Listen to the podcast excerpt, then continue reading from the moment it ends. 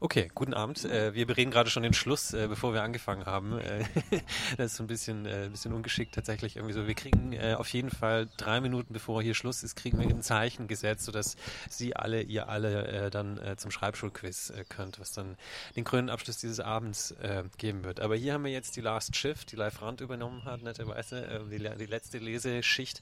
Ähm, wir, wir würden gerne ähm, über Hildesheim reden, wir würden gerne über Texte natürlich reden, über Live-Texte, ähm, vielleicht auch ein bisschen über Schreibschulbiografie, wir mal schauen, wo es uns hinführt. Ähm, ich freue mich jedenfalls sehr, dass er da ist. Live, wann hast du hier studiert eigentlich? Ähm, zwischen 2004 und 2009. Ist es an? Ich glaube ja. schon, ja. Okay. ja. Genau, also jetzt genau vor, vor zehn Jahren weggegangen. Das älteste Semester war im Sommer 2009. Dann glaube ich gleich, das, du hast quasi dann sofort Leuchtspielhaus äh, publiziert. War das noch, als du hier studiert hast, oder war das, war das wie so ein Überlappungsding? Äh, ja, das lag lange fertig rum. Das war irgendwie so vorab gedruckt und sollte so lesen. Das war so eine ganz tolle Strategie des Verlags, das als Leseexemplar anzubieten. Ähm, und das war dann so dreiviertel Jahr bevor es rauskommen sollte, hatte ich das in der Hand, was ein Albtraum war zu dem Zeitpunkt, weil das noch so ein, so, ein, so ein Zustand war, in dem ich mich über das Buch hinaus überholt hatte, als es dann lange bevor es rauskam. Ja. Und es war ein ganz komisches Gefühl, das dann so rumstehen zu haben. Das wurde dann, und es kam eigentlich erst raus, da war ich hier schon weg, aber ich hatte es schon in dem Jahr 2009, irgendwie ab Mai oder so in der Hand. Und es kam dann äh, im, sollte eigentlich 2010 rauskam, rauskommen, kam aber dann Ende 2009. Aber war quasi wirklich ein, äh, wie so ein Effekt der, oder etwas, was du hier einfach bearbeitet hast, was du hier angefangen hast und auch abgeschlossen hast? Ja, vor allem hast, im Auslandssemester. Ich war in London 2007, 2008 und da habe ich dann, und das war so ein bisschen meine, meine Idee, war dann im das Auslandssemester zu nutzen, um mal was Längeres zu probieren. Mhm. Genau. Okay. Und dann war ähm, äh, Schimmernder Dunst über Kobe County, war dann dein zweites Buch. Das hast du relativ schnell hinterhergeschoben, glaube ich, oder? Das war dann, oder? Ja, also ich habe es innerhalb eines Jahres geschrieben, von Anfang 2010, glaube ich. Also im Jahr 2010 und dann gab es Lektorat und dann kam das im, im August 2011 raus. Mhm. Und das, aber es gab eigentlich schon eine gewisse Pause zwischen dem, also dass ich so den letzten Punkt bei Leuchtspielhaus gemacht habe und dann Schimmernder Dunst angefangen habe, war wahrscheinlich schon auch ein Jahr dazwischen, mhm. glaube ich. Das fiel noch nicht mhm. so auf, weil Leuchtspielhaus so lange rumlag. Äh, ja. Und Schimmernder Dunst dann doch relativ schnell fertig wurde, weil das aus so einem relativ leichten mhm. Flow heraus entstanden ist. Schimmer der Dunst hat dann, glaube ich, fast alles abgeräumt, was man so abräumen kann äh, mit junger Literatur. Äh, ja, keine einzige Übersetzung zum Beispiel. Keine. Ja. das tut weh. Ja, zweifellos. ja, dafür jede Nacht schlafe ich schlecht. Okay, aber ich glaube, ich würde das hinnehmen. Also ich meine, du hast einen Ernst-Willner-Preis bekommen, glaube ich, äh, mit, mit, mit einem Auszug daraus beim Bachmann-Preis, ne? Nikolaus Born-Preis, ja, ja, äh, MDR und so. Also ich, ich würde es hinnehmen. Jetzt keine Übersetzung für die Preise. So, also, ja gut, ja. muss jeder für sich wissen einfach. Ne? Er war jedenfalls relativ, also es war ein extrem erfolgreiches Buch, wurde auch in Feuilletons hoch gelobt, muss man einfach sagen. War ja, es wurde auch gelesen, habe ich das Gefühl. Also ich treffe immer noch Leute, die es wirklich gelesen haben und das ist dann so. Ich glaube, ich habe es auch gelesen. Ja, ja. ja doch. Ich, ich habe das Gefühl, es wurde mehr gelesen als gekauft. Also ich habe das Gefühl, das ist so ein Buch, was so rum, das was so in WGs kursierte und es haben dann mehrere Leute gelesen. Das, das ist was, was Und ich kenne auch. Leute, die haben so Secondhand gekauft. Beziehungsweise ich habe irgendwie so einen neulich jemanden getroffen, der so sich so als Fan von mir darstellt, beziehungsweise also ein super toller Typ auch. Und der hat dann, äh, und der hat dann den, das sind eigentlich die meisten Fans, die ich habe, sind toll eigentlich. Und dann ist die, ähm, also immer, das ist wirklich so vielleicht der Hauptimpuls. Und das Beste an dem Schreiben ist eigentlich immer dieses, äh, fand ich immer, so dieses, äh, so die, letztlich die Kommunikation, der Kommunikationseffekt, dass man Leute, denen es gefällt, dass man mit denen meistens was anfangen kann. Und das ist, ähm, also mein Freundeskreis hat sich auch durch das Schreiben entwickelt. So. Äh, auf jeden Fall, der hat auf jeden Fall gemeint, der hat auf jeden Fall auch, das, auch Planet Magen und dann so auf dem Boxhagener Flohmarkt gekauft. Und ich dachte, es gibt einen Box Hagener Bücherflohmarkt. Er sei sehr, sehr gut. Auch gut, gut erhaltenes Exemplar.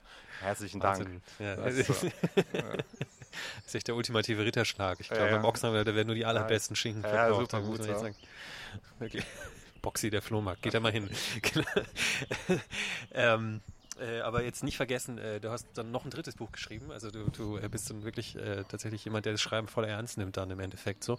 Und ähm, ähm hast Planet Magnon hinterherge hinterhergeschoben. Ähm, äh, wobei da gab es noch schon eine kleine Lücke, glaube ich. Ja, ich habe jetzt den, ich habe jetzt eigentlich, ich glaube, ich habe meinen Rhythmus jetzt gefunden. Und zwar alle fünf Jahre ein dünner Roman. bis zum Ende meines Lebens. Und dann je nachdem, wie lange mein Leben dauert, so viele Romane wird es geben. Mhm Und in den Zwischenzeiten, das heißt, ich bin fünf Jahre an einem Buch arbeite, dann mache ich zwischendurch auch andere Dinge. Ähm, aber so diese, find diese, diesen Rhythmus finde ich irgendwie sinnvoll, wenn ich mir das aus Leserperspektive auch vorstelle. Weil will nicht irgendwie jedes zweite Jahr von dem gleichen Autor was lesen oder der gleichen Autorin. Und daher finde ich den Fünf-Jahres-Rhythmus total sinnvoll und dann hat man vielleicht auch wieder was wieder was erlebt oder, oder wieder so. Lust so. Was, ja, ja, genau. Ja, genau, ja, auch wieder Lust auf diesen, auf diesen, auf, auf diese sich doch wiederholenden Prozedere. Also.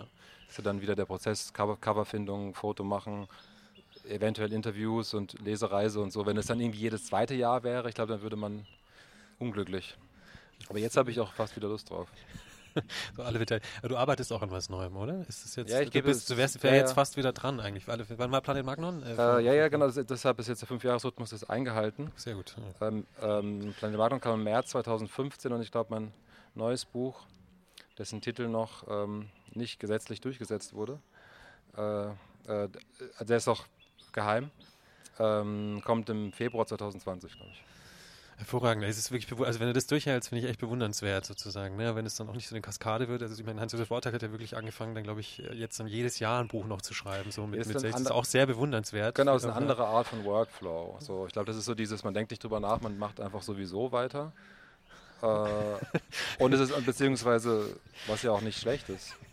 Ich glaube, irgendwann hat man sein Ding auch gefunden und dann haut ja. man einfach nur noch raus. Ne? So, ja, oder man hat dann vielleicht auch, man, also ich, ich stelle mir das so vor, dass, mein, dass, ich, dass mein Publikum jetzt mit mir altert und dass, dass vielleicht ein paar Leute dazukommen, ein paar abspringen und es bleibt so in diesem, es bleibt so in diesem Feld von man wird gelesen, ohne jetzt ähm, eigentlich von den Verkäufen leben zu können. So. Das ist bei dir auch so, dass du noch nicht davon leben könntest jetzt irgendwie? Von den Verkäufen nicht, aber von dem ja. Drumherum, also okay. Termine und dann halt andere, dass ich halt auch, ich mache halt andere Sachen auch, also Wissen fürs Theater oder Hörspiele und äh, Auftritte und äh, kriege irgendwelche Anfragen für Projekte, mhm. was ich auch, also die dann meistens keiner mitbekommt, aber die ich eigentlich gerne mache.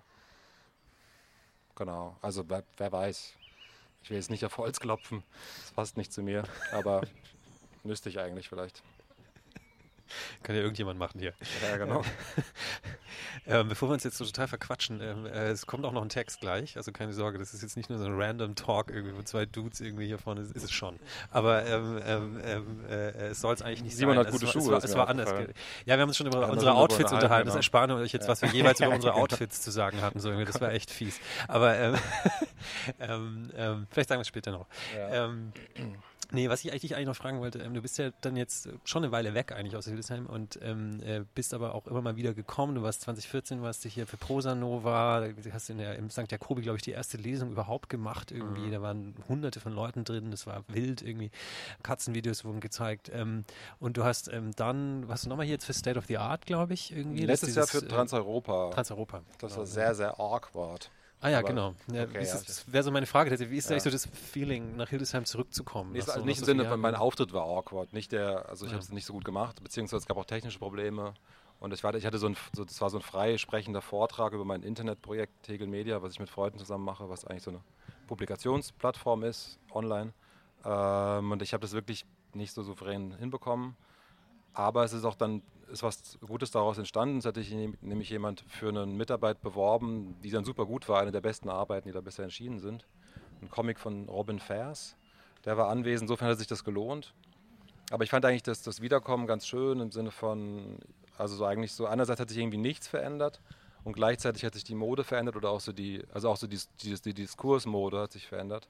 Und gleichzeitig trotzdem hat man das Gefühl, man kennt die Leute, die man auf der jetzt äh, heute nicht so sehr, aber damals bei, bei Transeuropa dachte ich so, das ist doch Ah nein, kann nicht sein.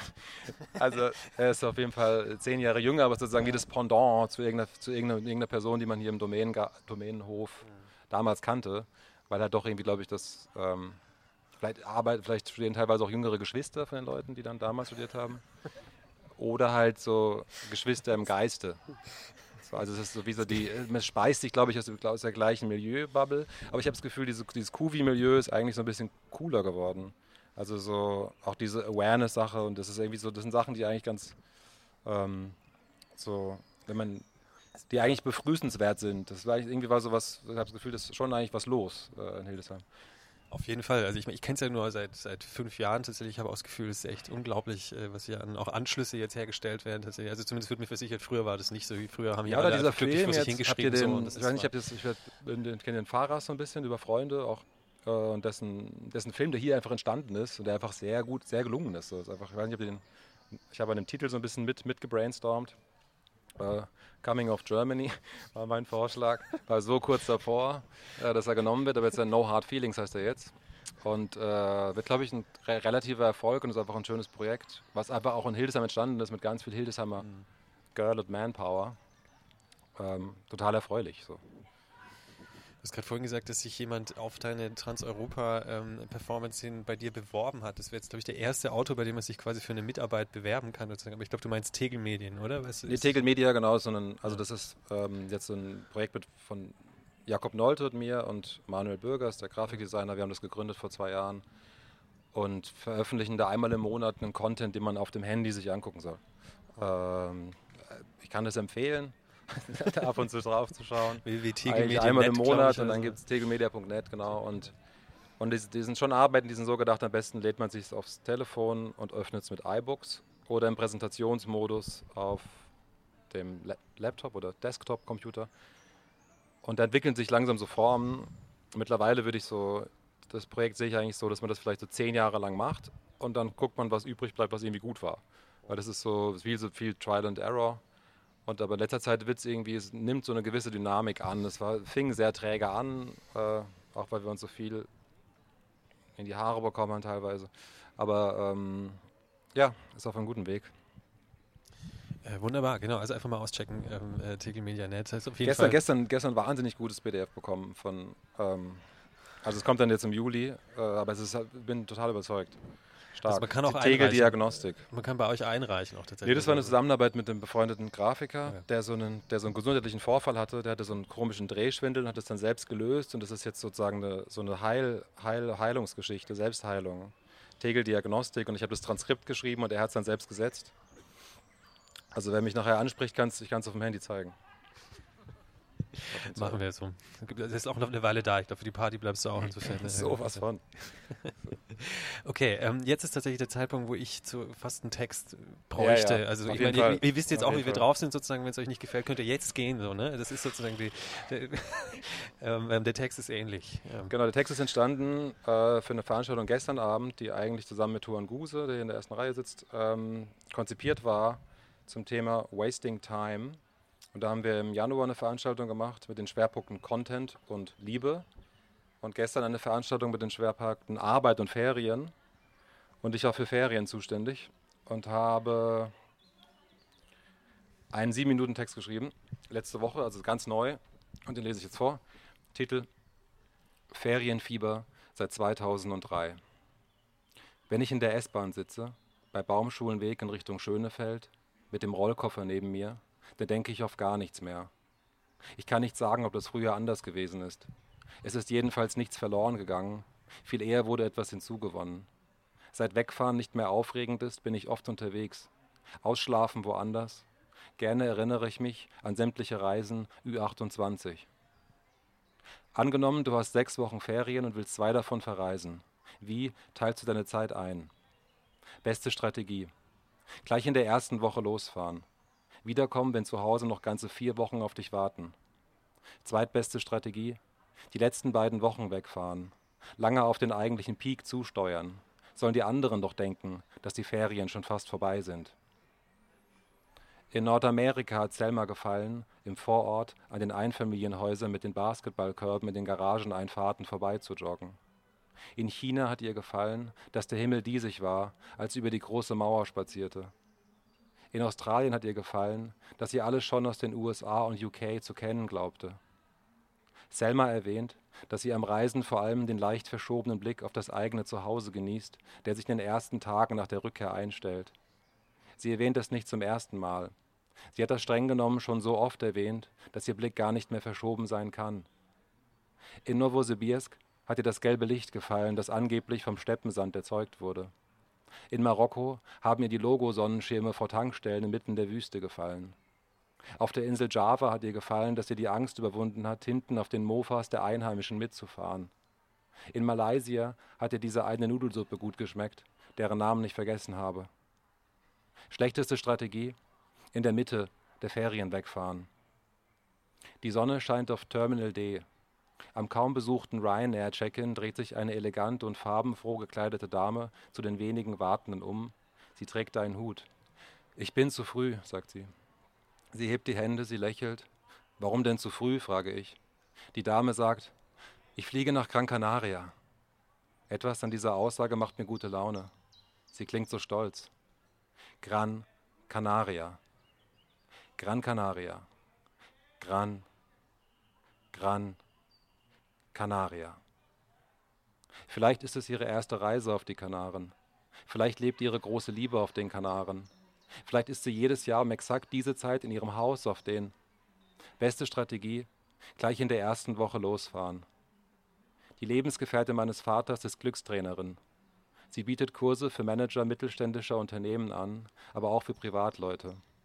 Auf ihrer Webseite schreibt sie, Zuhören ist meine Stärke, das Erkennen von Blockaden und multidimensionalen Zusammenhängen meine Leidenschaft. Löse mit mir deine Engstellen auf und finde den Anfang deines inneren roten Fadens, denn heute fängt der Rest deines Lebens an. Als ich ihr erzähle, dass ich einige Tage mit meinem Kumpel Felix im Snowboardurlaub gewesen bin, geht sie davon aus, dass ich während des Snowboardings ganz im Moment gelebt habe, ohne die, ohne die Last von Vergangenheit und Zukunft, wegen der frischen Luft und der Bewegung. In Wahrheit musste ich auf der Piste aber viel an die Skiurlaube der Kindheit denken, an die Streitigkeiten, die ich mit meinem jüngeren Cousin hatte, und an die Freunde meiner Eltern, von denen einige Sportlehrer waren, die sich sehr genau auskannten mit Race und Fun-Carvern, von Salomon und K2 und Völkel, mit Firn- und Neuschneeauflagen und mit diversen Hüttengerichten, mit Waliser Teller, mit Birchermüsli, mit Germknödel und mit Voltaren Schmerzsalbe.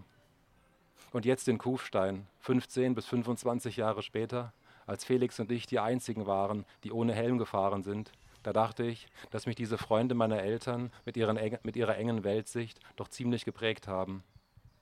Und diese vergangenheitsfixierten Negativgedanken haben mich zumindest während der langen Liftfahrten doch ziemlich abgelenkt. Weil es unter der Woche und Nebensaison war, saß ich teils alleine im Vierersessel, in meinem blauen Aquamax Snowboard Anorak aus den 2000ern und war gar nicht richtig anwesend im Skiurlaub.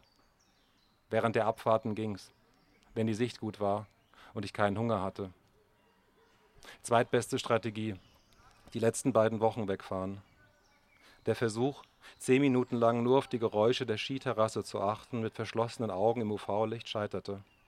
Es war dann irgendwie zu warm im Anorak. Es wäre ohne zu kalt gewesen und ich hatte zu den Stimmen der Österreicher keine positiven Assoziationen mehr. Es galt, Skiurlaube völlig neu zu denken. Es galt, Skiurlaube völlig neu zu denken.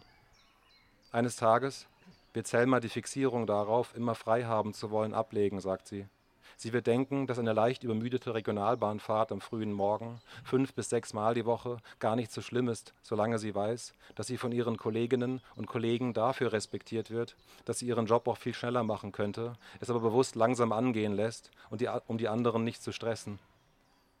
Äußere Ferien am Strand, innere Ferien zwischen 12 und 14 Uhr.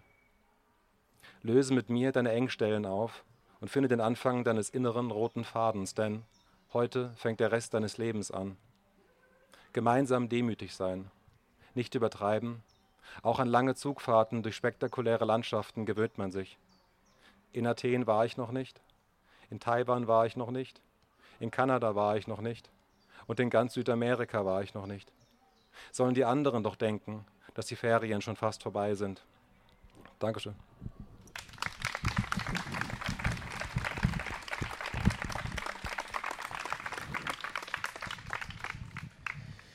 Wenn du eine Prozentzahl von Texten von dir sagen müsstest, die in den Ferien spielen, könntest du das benennen irgendwie? Nee, eigentlich. Äh, nee, also.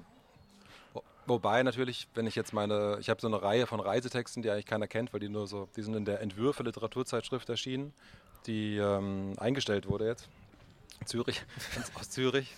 Und die haben auch nicht mal mir mitgeteilt, dass sie eingestellt wurde. Ich habe es aus der Zeitung erfahren.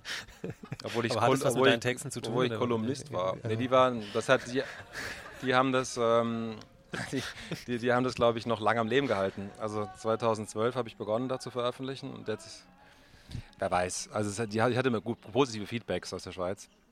Ähm, bis sie halt eingestellt wurde. ja, bis sie eingestellt wurde. Das war noch nicht. Ich glaube, die Reichweite war wirklich gering von diesen Texten. Aber die sind natürlich, die, die spielen auf, die waren dann irgendwann waren es auch überwiegend Reisetexte, aber es waren dann kein, in der Regel waren es, oft waren es ja Reisen mit dem Goethe-Institut oder im Rahmen von Stipendien oder so, das, was ja dann nicht wirklich im klassischen Sinne Ferien sind. Richtig Ferien habe ich eigentlich ganz, ganz selten gemacht. Aber jetzt, dieses Jahr, mache ich drei Wochen Ferien in Kanada. Schön, toll. Schreib ja. mal drüber. nee, äh, nee Vielleicht schreibe ich nicht drüber. Tatsächlich, nee, was mir nee, tatsächlich, also was du immer wieder gemacht hast, sind ja schon so Reportagen. Ne? Also dieses, das sind natürlich keine Fantexte. Also ich kenne mich an, an ja. Ballermann, du hast einen Ballermann-Text geschrieben irgendwie, super genau. Hupen, super Hupen. Das war ähm, das, das ist ne? entstanden, ne? weil es diese Anfrage von Entwürfe gab. Okay. Ah, ja, okay. Äh, und dann, dann diesen, diese Geschichte, die ich so oft mündlich erzählt ist, ich dachte, ich schreibe die jetzt mal auf. Ja. Ich frage es nicht auch deshalb, ich meine, weil es ist ja nicht nur Fan, es ist ja irgendwie tatsächlich äh, der, der, Titel der Veranstaltung gestern, auf der du warst in der Volksbühne, war ja Wasting Time, mhm. äh, Verschwendung. Ne? Ist eigentlich Versch also Zeitverschwendung. Ist es tatsächlich was, was äh, sowas wie, ne? also Leben und Schreiben, bla bla, aber äh, ist es, gibt es da eine, sozusagen eine Politologie, gibt es einen politologischen Ansatz, den du hast, weil tatsächlich sowas wie verschwendete Zeit es erstens mal vielleicht gar nicht mehr gibt oder, oder weil du sie claimen kannst fürs Schreiben. Ähm, wie, wie, ist da, wie ist da dein Bezug vom Schreiben her dazu eigentlich zur Zeitverschwendung? Das ist total schwierig zu fassen, weil ich glaube, das habe ich doch gestern in diesem, in diesem Diskurs über Wasting Time mich auch immer gefragt. Also einerseits, das ist ein Punkt, den Juan darüber gemacht hat, ist nämlich, es gibt entweder die, die Selbstzuschreibung, ich habe das Gefühl, ich verschwende meine Zeit, oder es gibt das Außen zugeschriebene, das ist die Sanktion durch Eltern oder Institutionen, die dir dann sagen, hey, so, so kannst du aber nicht, äh, musst jetzt mal Hausaufgaben machen. Ähm, und dieses und das subjektiv empfundene Zeitverschwenden kenne ich und ich kenne irgendwie beides gar nicht so richtig. Also ich habe irgendwie das Gefühl, die meiste, die meiste Zeit, man kann sich ja immer so hindrehen, dass es irgend, irgendwas ist eine Form von Recherche oder man oder auch die Zerstreuung hat ja irgendwie ihren Wert. Und ich habe eigentlich dann schon, also ich fühle mich generell äh, am wohlsten in einfachen Strukturen. Also es gibt zu sagen, ich weiß, ähm, jetzt, was die nächsten Wochen so ansteht. Es darf aber nicht zu viel sein. Ich, ich krieg, bin immer sehr, wenn viele Dinge es zu organisieren gilt, sind irgendwie noch Flüge zu buchen oder irgendwelche solche, das belastet mich unverhältnismäßig stark teilweise, wenn so, wenn so wie so der, die To-Do-Liste lang ist. Aber ich habe überhaupt kein Problem damit, irgendwie zu sagen, jetzt ist irgendwie, bitte gib jetzt den, diesen ziemlich langen Text übernächste Woche ab, weil dann weiter muss ich ja nur arbeiten. So, dann kann ich dann sagen, ich muss nichts anderes machen. Und das ist eigentlich, ähm, Genau, das ist dann jetzt sozusagen, also die Verzettelung ist eine Sache, die mich belastet.